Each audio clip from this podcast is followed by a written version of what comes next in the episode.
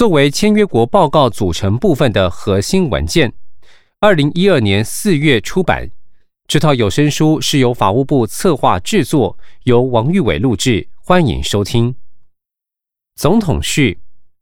一九六六年《公民与政治权利国际公约》及《经济社会文化权利国际公约》与一九四八年联合国之世界人权宣言合称《国际人权宪章》，系国际人权保障体系中最根本、最重要之人权基准及规范。我国虽早于民国五十六年（一九六七年）即签署《公民与政治权利国际公约》及《经济社会文化权利国际公约》，其后因我国失去联合国代表权，未能生效。因九四上任以来，即宣示我国应尽速完成两公约批准程序，并完成国内法化。使我国各级法院及政府机关均得以直接适用，以提升我国人权保障，并与国际人权体系接轨。立法院于九十八年三月三十一日三读通过《公民与政治权利国际公约》《经济社会文化权利国际公约》及《公民与政治权利国际公约》及《经济社会文化权利国际公约施行法》，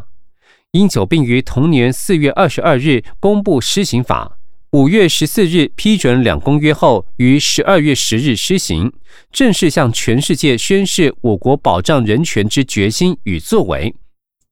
公民与政治权利国际公约》及《经济社会文化权利国际公约》之批准及施行，系我国迈向国际人权标准之第一步。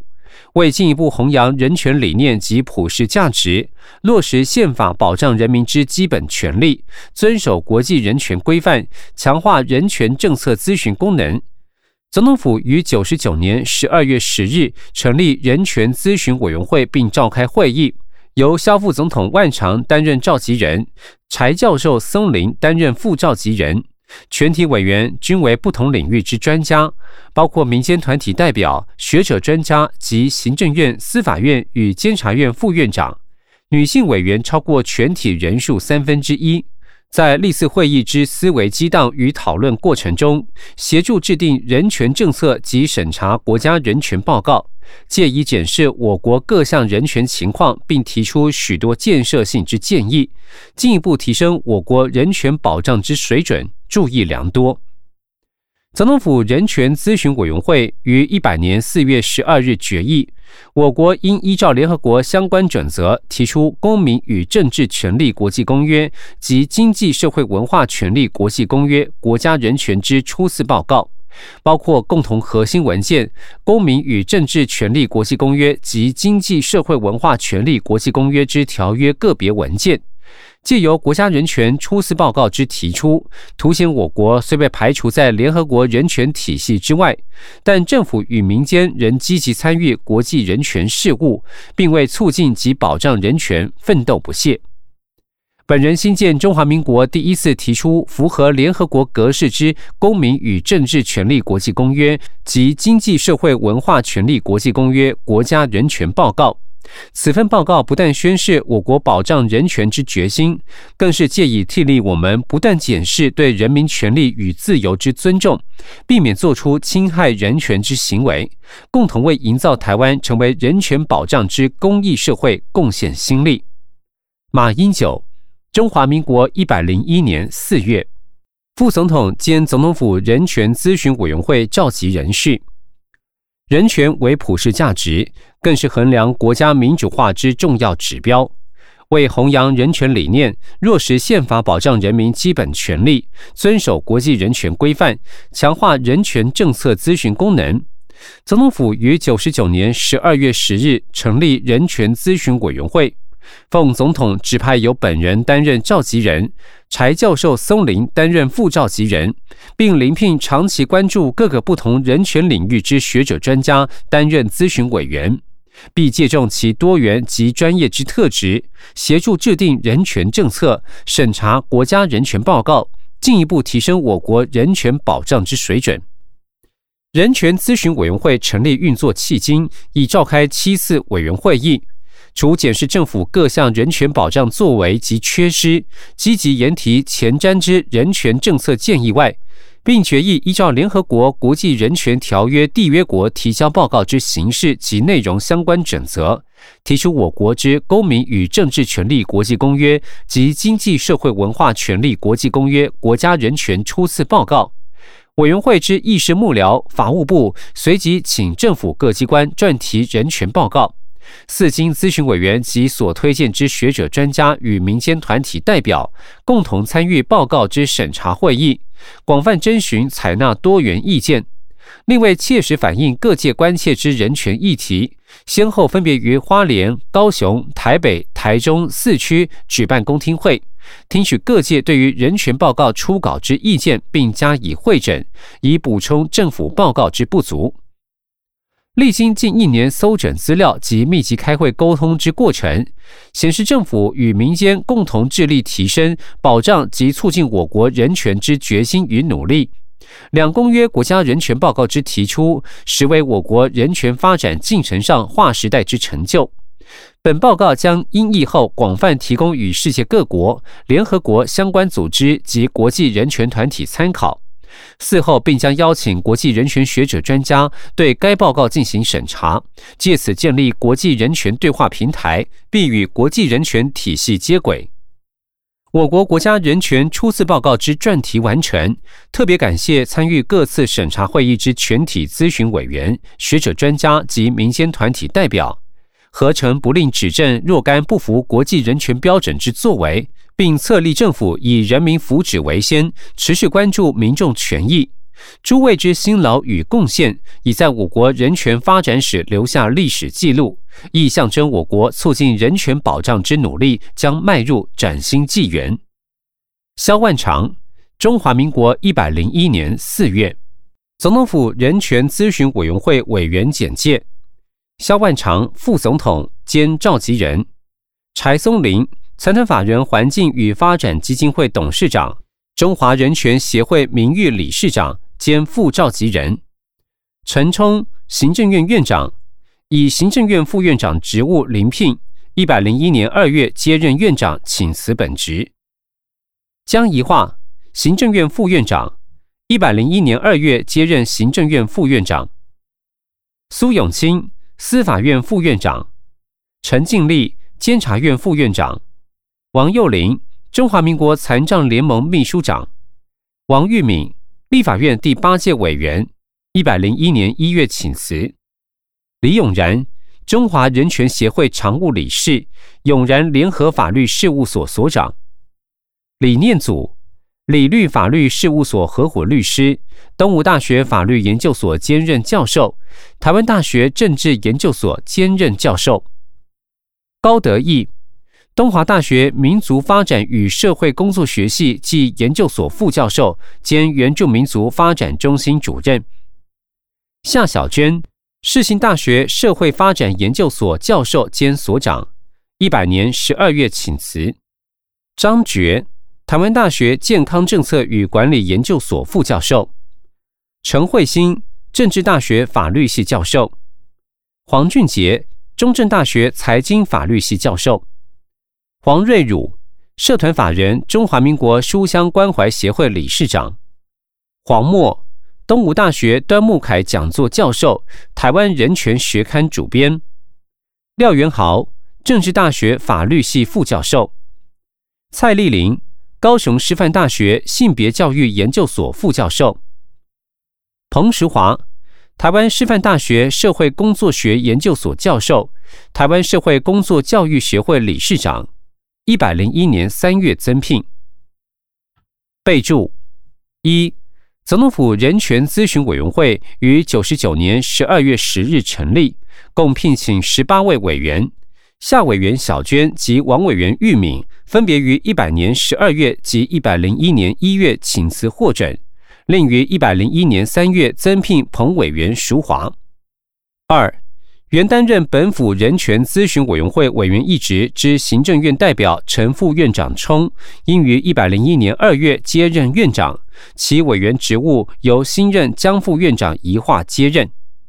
公民与政治权利国际公约及经济社会文化权利国际公约国家人权报告撰题历程。公民与政治权利国际公约以及经济社会文化权利国际公约（以下称两公约）为最重要之国际人权法典之一，与世界人权宣言共同构成国际人权宪章之重要部分，系国际人权保障体系不可或缺之一环。为落实人权治国理念，提升我国人权水准，并与国际人权体系接轨，马总统于九十八年四月二十二日公布两公约施行法，同年五月十四日批准两公约后，于十二月十日施行，并于九十九年十二月十日成立总统府人权咨询委员会，由萧副总统担任召集人，柴教授松林担任副召集人。委员包括民间团体代表、学者、专家及行政院、司法院与监察院副院长。主要任务为人权政策之提倡与咨询、国家人权报告之提出、国际人权制度与立法之研究、国际人权交流事务之研议，以及提供总统其他人权议题相关咨询事项。依两公约施行法规定，政府应建立人权报告制度。总统府人权咨询委员会源于一百年四月十二日决议，依照联合国相关准则提出两公约国家人权报告，包括共同核心文件《经济社会文化权利国际公约》及《公民与政治权利国际公约之条约》个别文件。法务部担任总统府人权咨询委员会之议事组幕僚，于一百年五月十日召开研商专题国家人权报告相关事宜会议。除确认各机关应负责撰写之范围外，并向各机关说明联合国所要求提交报告之形式及内容，附提供纽西兰、土耳其、泰国之国家报告，说明我国两公约国家人权报告之具体做法，请各机关于一百年五月三十一日前提交初稿撰写资料。鉴于联合国希望各国在提交报告程序中，能让政府与民间有建设性之对话。总统府人权咨询委员原推荐学者、专家及民间团体代表共同参与报告之审查会议。一百年六月九日至七月二十五日召开二十六场次之第一稿审查会议。七月二十六日至八月十八日接续召开十五场次之第二稿审查会议。希望透过民间与官方与审查会议时之共同讨论及回应，达成建设性对话之目的。并于报告初稿之形成阶段，即能纳入多元意见。八月二十四日至九月二日召开十四场次之第三稿提前编辑会议，由咨询委员、专家学者及民间团体代表主点审议稿件内容，以供后续编辑会议讨论。九月五日至九月十九日复召开十场次之第三稿编辑会议。仍由咨询委员、学者、专家及民间团体代表共同研商报告之会诊及编辑事宜，借由前述审查及编辑会议，参照撰写准则之要求，提出两公约国家人权报告之初稿，并经总统府人权咨询委员会确认作为公听会讨论版本，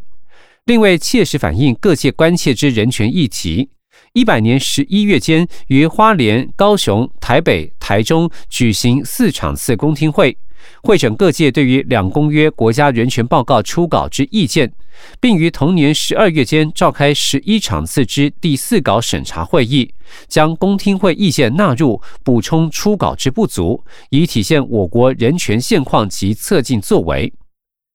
本次稿件四经总统府人权委员会于一百零一年一月十七日第七次委员会议确认，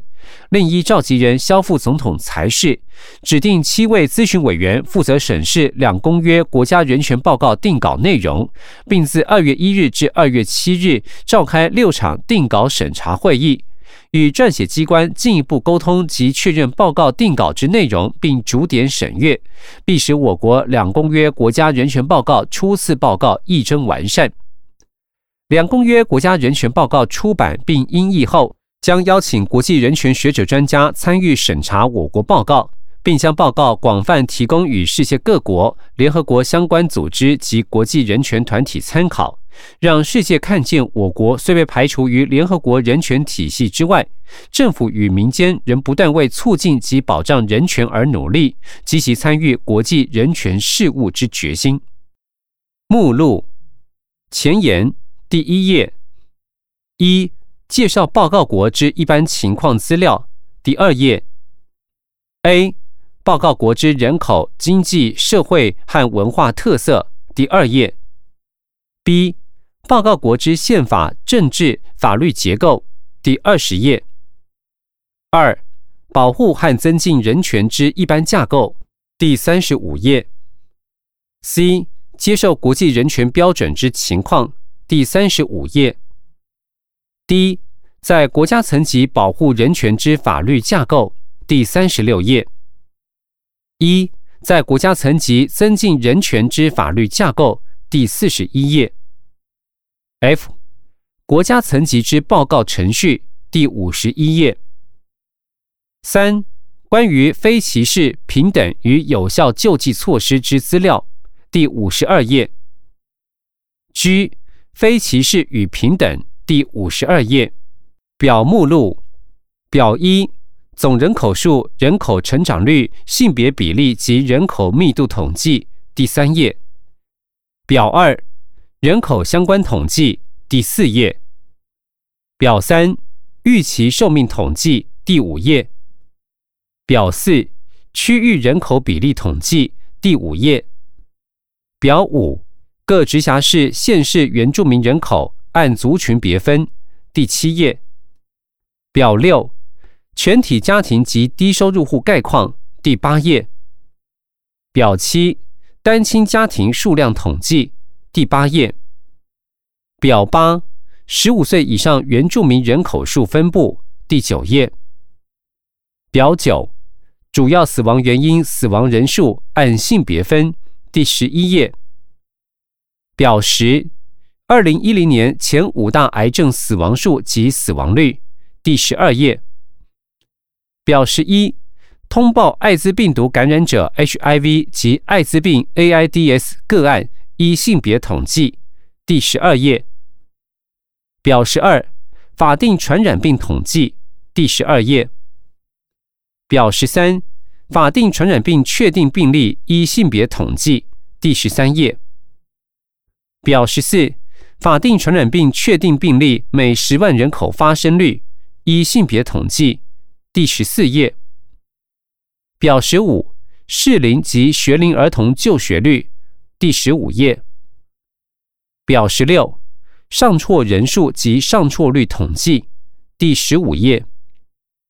表十七。十五岁以上人口识字率第十六页。表十八公立学校生师比第十六页。表十九劳动市场概况按性别分第十七页。表二十二零零七年至二零一一年各级工会数及会员数第十八页表二十一总体经济概况第十九页。表二十二，国家债务概况，第十九页。表二十三，立法委员选举选举人数，第二十三页。表二十四，地方层级公职人员选举选举人数，第二十三页。表二十五，二零零八年至二零一零年选举违规概况刑事案件，第二十三页。表二十六。二零零八年至二零一零年选举违规概况行政裁罚案件第二十四页表二十七立法委员选举当选人数及性别比第二十四页表二十八地方层级公职人员选举当选人数及性别比第二十五页表二十九中央层级公职人员立法委员选举投票人数及性别比。第二十五页表三十，中央层级公职人员总统、副总统选举选举投票人数及性别比。第二十六页表三十一，地方层级公职人员选举。第二十六页表三十二，全国性公民投票概况。第二十七页表三十三，全国性公民投票资料。第二十七页。表三十四，地方性公民投票概况，第二十八页。表三十五，地方性公民投票案投票资料第二十八页表三十六类比有线电视及数位无线电视普及率及涵盖率统计表。第二十九页。表三十七杀人罪相关统计。第三十页。表三十八抢劫罪相关统计。第三十一页。表三十九伤害罪相关统计。第三十一页。表四十，走私指惩治走私条例内之罪名相关统计。第三十一页表四十一，各级法院每法官平均未结案件。第三十二页表四十二，每十万人中的法官人数。第三十二页表四十三。司法院主管盖预算编列及占中央政府总预算比率之情形一览，第三十三页表四十四，获得免费法律扶助的被告及在押人犯与申请法律扶助者所占之比例，第三十四页。表四十五，申请犯罪被害补偿金案件决定补偿情形，第三十五页。表四十六。法务部协助非政府组织办理反毒、反飙车、反暴力活动之件数及金额，第四十七页。表四十七。法务部补助民间团体投入犯罪被害人保护工作之件数及金额，第四十八页。表四十八。法务部补助民间团体投入根生保护工作之件数及金额，第四十八页。表四十九。就业保险核付件数及金额统计，第五十七页。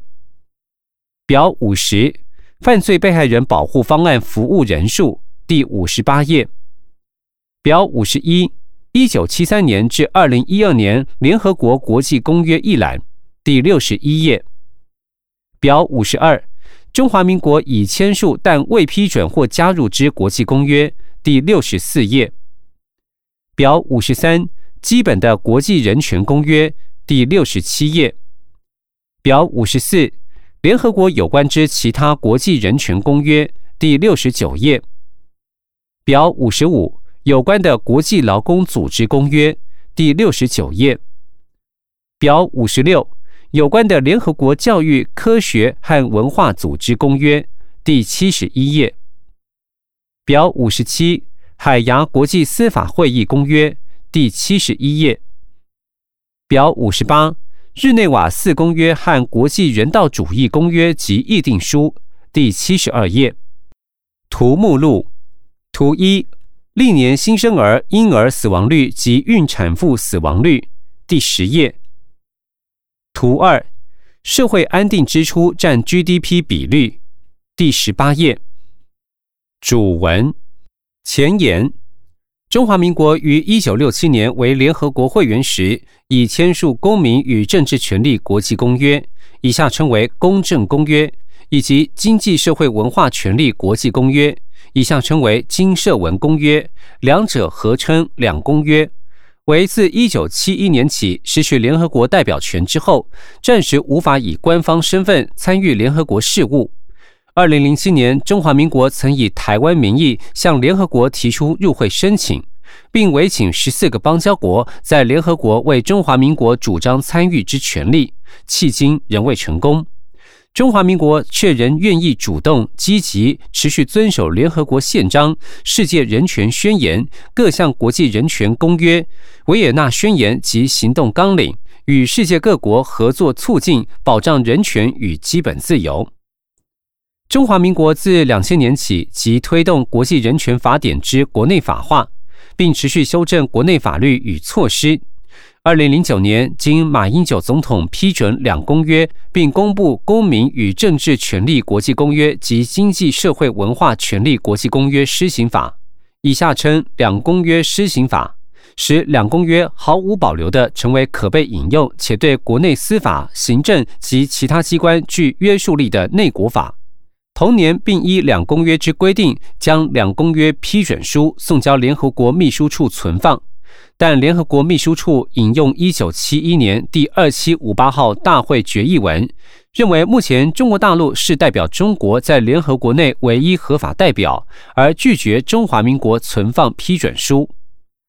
中国大陆自一九四九年建政，迄今不正是中华民国存在的事实。其自一九四九年起至一九六五年止，曾对中华民国金门、马祖等地区发动多次攻击。并反对中华民国参与国际社会，且于一九七一年取代中华民国在联合国的席位，限缩中华民国参与国际组织及国际活动空间。一九九六年，中华民国举行首次人民直选总统时，中国大陆对台湾附近海域发射飞弹，并举行军事演习，更于二零零五年通过反分裂国家法，建立对台用武之法源。目前两岸虽已通过多项协议，寻求缓和彼此之关系，但中国大陆弃未放弃以武力统一台湾之政策。政府仍力求两岸关系制度化，以维持不统、不独、不武之政策。但过程中应了解、体会民间之疑虑及不安。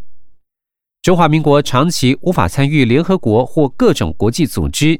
使中华民国各项人权基础建设与法律制度缺乏与国际联系交换经验，影响两千三百万人民之人权。例如，发生于二零零三年开始的严重急性呼吸道症候群 （SARS），造成台湾有数百人受到感染，并有数十人死亡，包括医护人员在内。当台湾面临如此严重的传染病疫情，因非世界卫生组织 （WHO） 之会员，无法及时得到协助。世界卫生组织于二零零三年大会期间讨论中华民国以台湾名义申请加入世卫组织的提案时，却遭到基于政治理由之强烈反对。这已呈现中华民国目前在国际社会的人权困境。尽管如此，在中华民国政府与人民的持续努力之下，各项公民、政治、经济、社会与文化人权仍持续有所进展，包括解除戒严、采取各种解除管制之措施、建立自由而定期的选举制度、杜绝人口贩运、推行全民健康保险制度、提供各项社会福利、建构社会安全网等等。包括原住民、身心障碍者、贫困家庭、失业者、从事非正规经济之劳工、妇女、儿童、外籍劳工、同性伴侣在内等弱势族群的权利保障，是政府应该持续努力的方向。虽然近年来已通过或大幅修正增订原住民族基本法、原住民族教育法、原住民族工作权保障法、原住民族传统智慧创作保障条例。身心障碍者权益保障法、老人福利法、儿童及少年福利与权益保障法、社会救助法、两公约施行法、消除对妇女一切形式歧视公约施行法（以下称为 CEDAW 施行法 ）（CEDAW）、工会法、劳动基准法等法律，并推动许多相关措施。但因长期未与联合国及相关组织合作，欠缺符合巴黎原则的国家人权机构作为人权的提倡与监督机关，也无机会与联合国及相关组织沟通国际人权标准的基准及有效的解决方案。中华民国已于二零零九年及二零一一年分别将包括《公正公约》《金社文公约》《消除对妇女一切形式歧视公约》（以下称 CEDAW）。CEDAW 在内的国际人权文书予以国内法化，为目前欠缺相关条约机构以及条约监测机制的外在监督，不免影响国际人权标准在中华民国的实现。在通过两公约施行法之后，中华民国已实施包括人权大步走计划在内的各项措施。成立总统府人权咨询委员会及各机关内部的人权推动工作小组，致力于推广两公约，教育公务员及民众，并应于两年内完成检讨各项违反两公约的法令与措施。